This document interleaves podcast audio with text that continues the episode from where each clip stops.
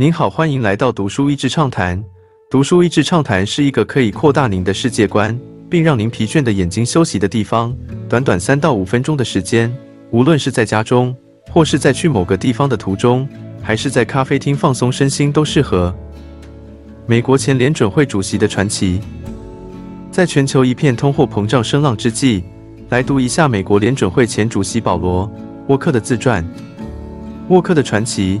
来自美国八零年代左右，力抗通货膨胀、保住美元信用的时机。沃克数十年在美国政府服务，经历推翻自己过去所学的货币理论。面对他从未看过的通膨巨兽，他后来在冷静的分析之下，决定用坚持升息的方式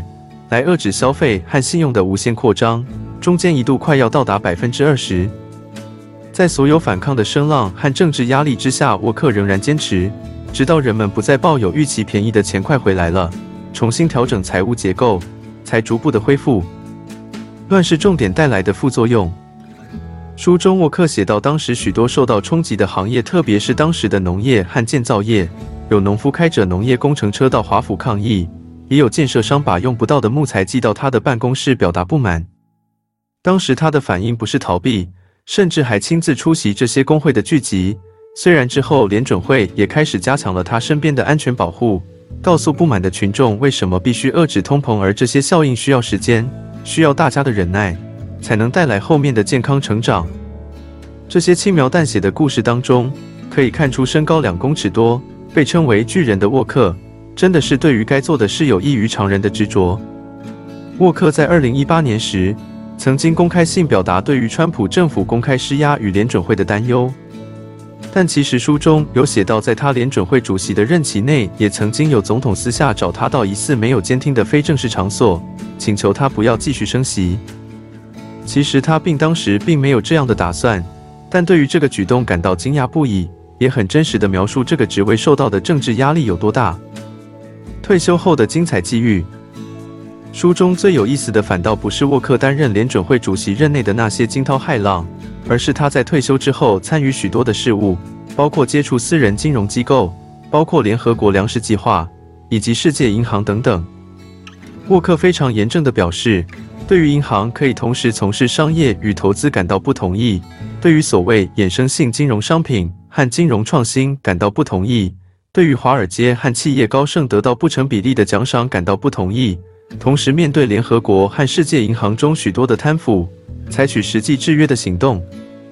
而在沃克续任公职的过程，也因为薪水比在私人机构要低了许多，让身体不好的太太不得不身兼一些会计的工作。真的可以看出他对于公仆的身份有多么的看重和努力维持着诚信原则。书中最后，沃克不免表示，对于现在的中央银行受到更大的政治压力、及时的民意压力和科技发展等等加倍的影响。要做出对长远正确的决定更加困难了，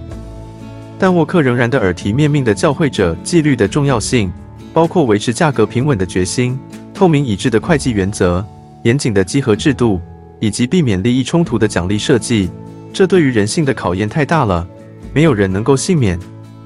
从沃克的书中能看到的是，想要健康的发展，不论是个人或是组织，重视愿景的领导力与重视看似枯燥的纪律。是必须同时存在的。这本书的英文书名《Keeping at It》，字面上的意思是继续努力向前，而且通常指的是当事人已经很疲累或是想放弃的时候所表达的加油打气。沃克的自传取这样的书名，无非是想要鼓舞后面的人应当择善固执，不只是继续努力，也要继续保持乐观。我的心啊，你当努力前行。这是五点二十一分。今天的内容就到此为止了，十分感谢大家收听读书益智畅谈节目。如果对我们的内容感兴趣，欢迎浏览我们的网站 dashyz 点 net，或是关注我们的粉丝团读书益智，也可以分享给您的亲朋好友。欢迎继续关注我们下一期节目，下次见。